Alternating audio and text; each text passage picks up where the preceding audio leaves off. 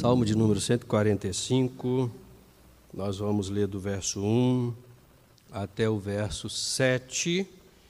Nós acabamos de informar a igreja que estamos entrando num tempo de gratidão e de reconhecimento das graças de Deus, das bênçãos de Deus sobre as nossas vidas. Então, nós vamos conversar com os irmãos hoje sobre o seguinte tema: Uma igreja no centro da vontade de Deus celebra as bênçãos recebidas. E o Salmo 145 é um salmo de Davi, é um cântico de Davi que reconhece, reconhece a bondade e a providência de Deus. Vamos ler então do verso 1 até o verso 7, assim mesmo sentados, irmãos, nós vamos ler esse texto. Ó Deus, Rei meu, eu te exaltarei e bendirei o teu nome para todo sempre. Todos os dias te bendirei e louvarei teu nome para todo sempre. Grande é o Senhor e digno de ser louvado. A sua grandeza é incompreensível. Uma geração contará a outra das tuas obras e anunciará os teus atos poderosos. Meditarei no glorioso esplendor da tua majestade e nas tuas obras maravilhosas. Proclamarão o poder dos teus feitos tremendos, e eu contarei da tua grandeza. Lembrarão tua grande bondade e celebrarão com alegria a tua justiça. Vamos orar. Ó Deus, nosso coração só conhece uma palavra nesse tempo gratidão. Muito obrigado, Senhor. Muito obrigado mesmo, porque apesar de todas as nossas limitações, todas as nossas falhas, o Senhor tem sido bondoso e tem providenciado para nós tempos de alegria, tempos de satisfação, tempos de felicidade. A nossa boca se enche de riso e o nosso coração de alegria, mesmo diante de todos os desafios que temos enfrentado mas o Senhor tem nos dado vitória. Que a graça do Senhor esteja sobre a nossa igreja, que o amor do Senhor esteja sobre os nossos corações e que a comunhão do Teu Santo Espírito esteja sobre todas as nossas famílias, em nome de Jesus. Amém, Senhor, e amém. Uma igreja no centro da vontade de Deus celebra as bênçãos recebidas. Nenhum texto bíblico, obviamente todo texto bíblico é inspirado, é proveitoso, ele nos capacita para o exercício do ministério cristão, ele nos dá sabedoria. Todo texto bíblico está cheio de informações do, das providências de Deus, do cuidado de Deus, além de outros, outras informações necessárias para o nosso crescimento. Mas nenhum outro texto da Escritura Sagrada é tão propício para o tempo de celebração, para o tempo de gratidão, do que os salmos, porque os salmos são poemas, são músicas que expressam a, a alegria de um coração que foi abençoado por Deus, apesar de todas as situações. Nós caminhamos por essa terra com muitos desafios. Todos os dias nós somos desafiados. Todos os dias. É no trabalho, é na escola, é em casa, é no, no, no bairro onde moramos, desafiados em nós mesmos, os nossos sentimentos, as nossas emoções, que muitas das vezes nos puxam né, para pensamentos negativos, decisões e opiniões que é, não são tão saudáveis. Muitas das vezes, melhor, todas as vezes, todos os dias, nós estamos enfrentando uma batalha. Ou como já dizia alguém, né? Todos os dias nós matamos um leão. Todos os dias. Mas mesmo assim, irmãos, nós passamos por um processo delicado demais de pandemia, Passamos agora recentemente por um processo que dividiu a nossa nação, que foi o processo eleitoral, que trouxe, infelizmente, para alguns lares, para alguns relacionamentos, conflitos chatos, delicados, terríveis, e que ainda em alguns momentos estão acontecendo, infelizmente. Um país dividido é, em polarização com dois homens apenas, dois homens também, que mexeram muito com as nossas questões e as nossas emoções. Mas nós estamos aqui, estamos aqui celebrando ao Senhor. Continuaremos a nossa caminhada, continuaremos os nossos desafios. Os salmos reconhecem isso. Os salmos reconhecem a natureza humana, a fragilidade da natureza humana, os desafios da vida, do cotidiano, dos lugares, dos momentos. Alguns salmos aqui, eles expressam inclusive situações muito duras, como a perseguição dos inimigos, na tentativa até de mortificar ou de matar não? Ah, aquele que, de certa forma, estava celebrando a Deus. Mas o coração dos salmistas é um coração que reconhece a soberania de Deus sobre todas as coisas. Reconhece o senhorio de Deus sobre todas as coisas e reconhece as providências de Deus, aquilo que Deus coloca à disposição do seu povo para que o seu povo seja abençoado. Deixe-me explicar uma coisa para vocês a respeito das providências. As providências são os caminhos de Deus pelo qual Ele nos abençoa. Muitas das vezes, os caminhos da bênção não são aqueles que a gente gostaria que fosse. Às vezes são caminhos de dores, caminhos de lutas, para que a gente cresça. Eu me lembro, acabei de me lembrar aqui agora de Jó. Quem poderia dizer que o caminho que Jó trilhou, em um primeiro momento, era um caminho de bênção? Mas as providências de Deus, elas têm como pano de fundo a sua sabedoria e a sua soberania, porque ninguém melhor do que Deus para conhecer as nossas potencialidades, as nossas capacidades, os nossos limites. Então Deus conduz, nos conduz através de caminhos providenciais para que a gente seja abençoado, para que a gente cresça, para que a gente amadureça. Os salmos nos revelam tudo isso.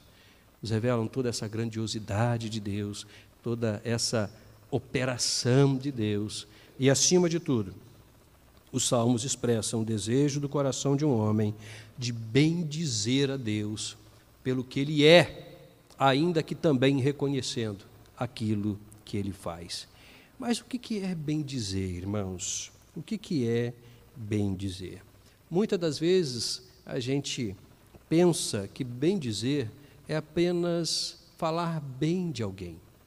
É também, não tenha dúvidas que é também é inclusive falar bem de alguém, pensar bem de alguém, é mandamento bíblico. Mesmo daquele que é o nosso inimigo, mesmo daquele que nos quer o mal. Eu me lembro, até porque não tem como não lembrar, porque a Record não deixa, né? Eu me lembro de Davi né? sendo perseguido por Saul, às vezes até numa situação de, de perigo de vida, de risco de vida, né? E Davi sempre defendendo Saul, sempre defendendo a posição dele, a realeza dele, a unção dele, não permitiu que alguém falasse mal dele. Quando Saul morre, os seus algozes chegam para Davi e diz: "Olha, resolvemos o seu problema". Ele diz: "Não, não, não, não. Vocês vão morrer. Vocês não poderiam ter feito isso. Vocês não poderiam ter feito isso. Ele era ungido do Senhor. Ele era ungido do Senhor. E, irmãos, falar bem é mandamento bíblico, mas bem dizer não é apenas isso. Bem dizer é reconhecer a glória de Deus, é dar a Ele a glória que lhe é devida, é declarar que Ele é bendito, que Ele é bondoso, mas é também ter um, uma, um senso de gratidão, porque ele nos abençoou, Ele cuidou de nós, Ele derramou a sua glória, a sua majestade sobre as nossas vidas. Uma das tensões do Antigo Testamento, o Antigo Testamento é um texto que mostra muitas religiões, muitos deuses, Baal, Astarote e outros mais, não? Né?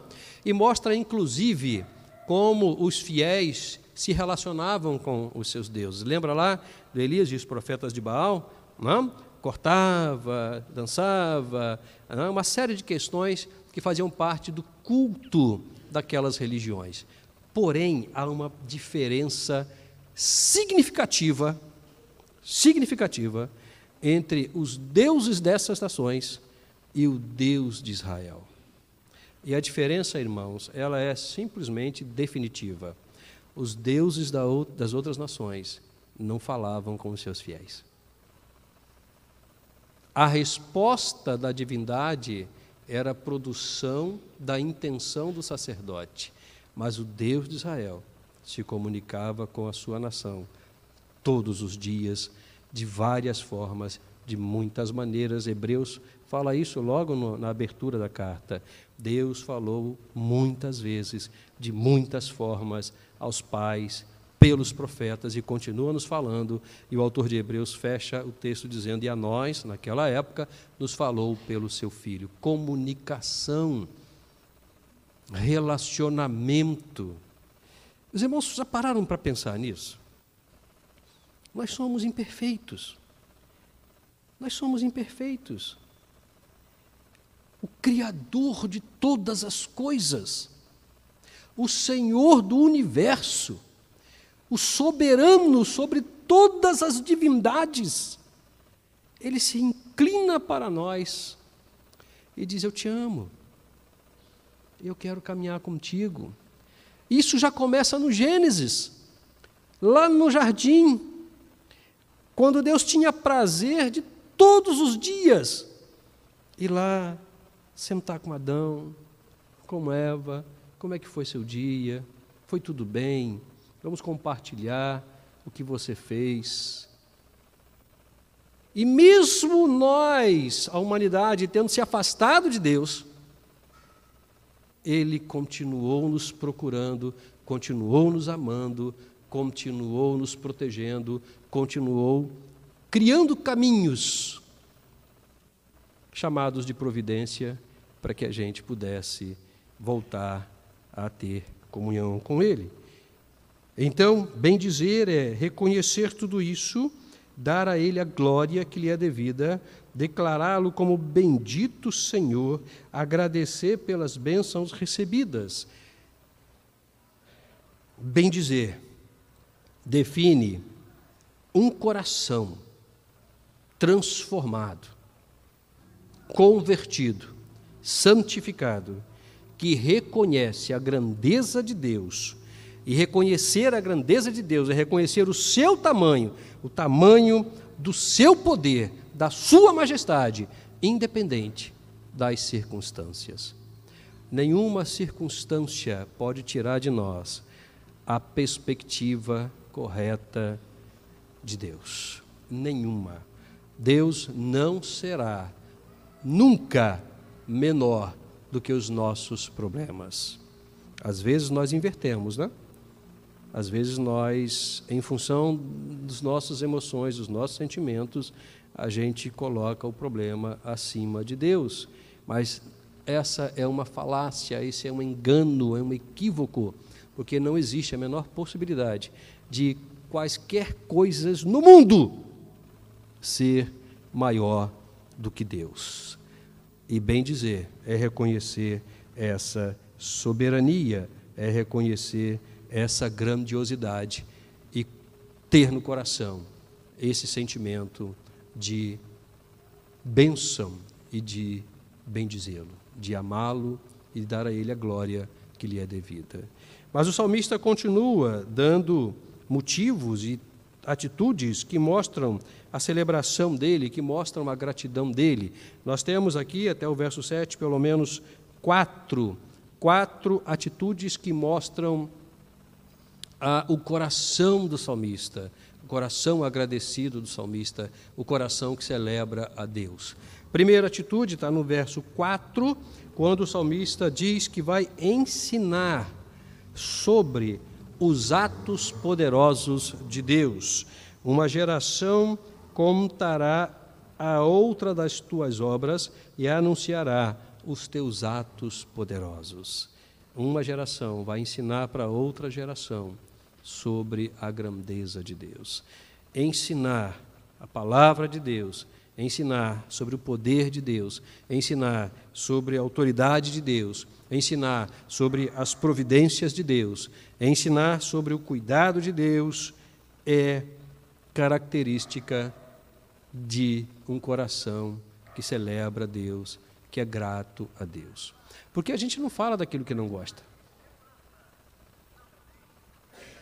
Eu tenho esse hábito, quero crer que os irmãos também tenham esse hábito, porque é um hábito saudável. Quando alguma coisa não é satisfatória, não é saudável, eu não quero falar sobre isso. Eu não gosto de falar sobre aquilo que não é bom, que não traz alegria para o meu coração, que não traz conforto para a minha alma. Aquilo que vai trazer tristeza, a tristeza já existe naturalmente né, na nossa labuta, ela já faz parte da nossa, do nosso cotidiano. Só que a gente não precisa acrescentar à tristeza aquilo que, na verdade, não, a gente já entende como sendo tristeza. Então, eu tenho feito esse exercício de ficar quieto. Ficar quieto para não falar daquilo que me causa tristeza. Eu quero falar daquilo que causa edificação, consolo, conforto, alegria para o meu coração e para o coração dos meus irmãos. Uma geração contará a outra das tuas obras e vai anunciar o seu poder. Essa é uma atitude saudável, é uma atitude de quem celebra a Deus, de quem agradece a Deus pelas bênçãos recebidas. Mas há mais uma, está no verso 5, quando o salmista diz assim: Meditarei no glorioso esplendor da tua majestade e nas tuas obras maravilhosas. Meditar nas obras maravilhosas de Deus. Nós não temos esse hábito, né? o hábito da meditação. Mas o Salmo primeiro, o primeiro dos salmos do livro dos Salmos, já nos orienta a meditar. A nossa vida é muito corrida. E a gente pensa que meditar é pensar, refletir. Mas meditar toma tempo. É preciso parar, contemplar, pensar, vasculhar a mente. Em lógica, a gente tem uma coisa chamada castelo da mente, que é para entrar lá na mente, buscar lá na mente pensamentos que podem nos ajudar a entender as questões e a resolver problemas. Isso é meditação é estar quieto. Lembra quando Jesus orientou os seus discípulos a orar? Ele falou: Olha, não façam como os fariseus, eu não estou falando aqui do aspecto da hipocrisia da oração, eu estou falando do, do, da forma como eles faziam a oração. E não era apenas a, a, a, a exposição pública da oração, mas era a questão de não respeitar o tempo da alma de tornar a oração uma coisa absolutamente mecânica e ritualística. E aí Jesus fala o seguinte: esquece isso, entra no quarto lá no Talmudim, entra lá. E é, em português a gente não tem muito essa noção, mas a ideia é de um quarto subterrâneo, onde ninguém vai te ver, e você vai ficar sozinho. E lá você derrama a alma, você medita, você pensa, você contempla, você fala, você expressa, você olha as maravilhas de Deus e gasta o seu tempo ali, se embriagando da graça e da majestade de Deus. Mas a gente já acorda, né? Correndo, sei o quê, tem que tomar café, tem que trabalhar e tal, e faz aquela oração mecânica, e a hora do almoço também, às vezes escondido do pessoal no trabalho para ninguém saber que a gente é crente, não? E vai orar também para dormir, acabou tchau e bênção, fizemos o nosso processo ritualístico. Amém. Deus vai nos ouvir também, vai nos abençoar. Graças a Deus por isso. Mas o que o salmista está dizendo é: eu vou gastar um tempo pensando, pensando bem nas maravilhas do Senhor. Irmão, você vai pensar muito tempo, porque são muitas as maravilhas do Senhor. Há uma terceira atitude, está no verso 6, que ele diz o seguinte: proclamarão o poder dos teus feitos tremendos, e eu contarei a tua grandeza. Atitude de celebração, proclamar a grandeza de Deus. Deixe-me te falar uma coisa sobre proclamar. Proclamar não é apenas falar. A proclamação era uma característica do responsável pela comunicação no Império Romano. Era aquele momento em que o responsável pela comunicação chegava na praça e gritava abertamente sobre as decisões do imperador, sobre as decisões do Senado. Ele abria o pulmão, porque não tinha microfone naquela época? Né? e gritava mesmo para todo mundo ouvir. Isso é proclamar. Proclamar é gritar abertamente, é falar abertamente, objetivando a maior quantidade de pessoas ouvintes da palavra de Deus. Não é falar apenas para um ou para dois, isso também funciona, isso também é bíblico, é o discipulado, mas o salmista está dizendo: eu vou gritar, eu vou abrir o pulmão, eu vou falar para todo mundo como o Senhor é grande e como o Senhor faz coisas grandes. Porque meu coração está cheio de alegria, cheio de gratidão. E por fim, no verso 7, nós temos a seguinte atitude. Lembrarão da tua, da tua bondade e celebrarão com alegria a tua justiça. Atitude de celebração. Lembrar e festejar a justiça de Deus. Lembrar e festejar a justiça de Deus. Você sabe o que significa estar justificado diante de Deus? A justiça de Deus é um ato forense, é um ato jurídico, é uma declaração de Deus e só dele e somente dele não nos compete dizer para ele: eu não sou pecador, eu não tenho culpa. Isso não funciona. A justiça de Deus é um ato declarativo, onde ele olha para você e diz: Eu te absolvo eu te considero sem pecado. Você está perdoado. Irmãos, irmãos, olha quem você era, olha o que você fazia. Ah, mas eu nasci na igreja. Olha o seu coração, olha a sua língua.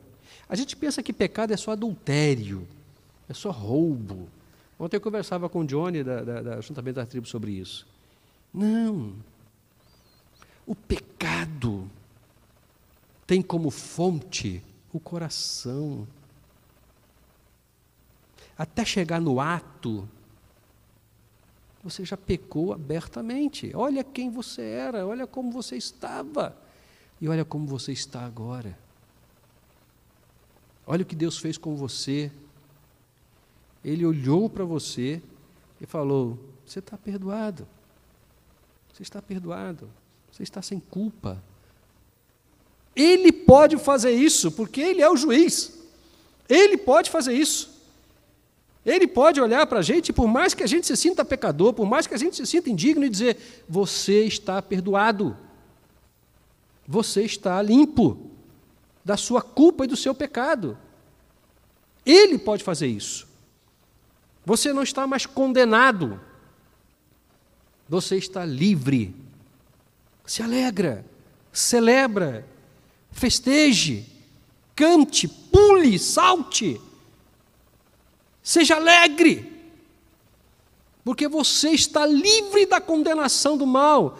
E a condenação do mal é o inferno. Você não vai mais para lá.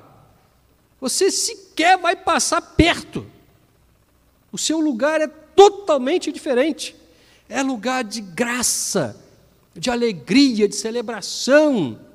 O autor de Hebreus lá no capítulo 12, ele falando sobre o lugar para onde vão aqueles que partiram ainda, né, para o Senhor, ele diz: "É a congregação do Deus vivo, com milhares e milhares de anjos em alegre festividade." Não existe tristeza no céu. Não existe lágrima no céu. Não existe choro no céu. É para onde você vai. Porque você não está mais condenado. Você está limpo, purificado, justificado. Ele decretou isso. Festeje, celebre, pule, cante, grite. A gratidão. Porque Ele, e apenas Ele, nos salvou, nos libertou e nos, nos está, não sei nem se essa frase está correta, santificando. Santificando.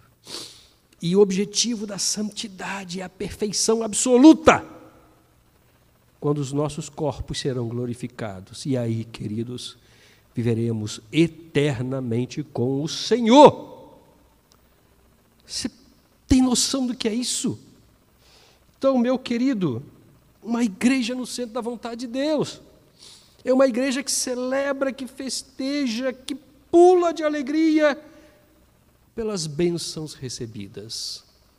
Nós temos todos os motivos do mundo para dizermos muito obrigado. Eu bendirei o teu nome para todo sempre. Todos os dias eu falarei para o Senhor bendito.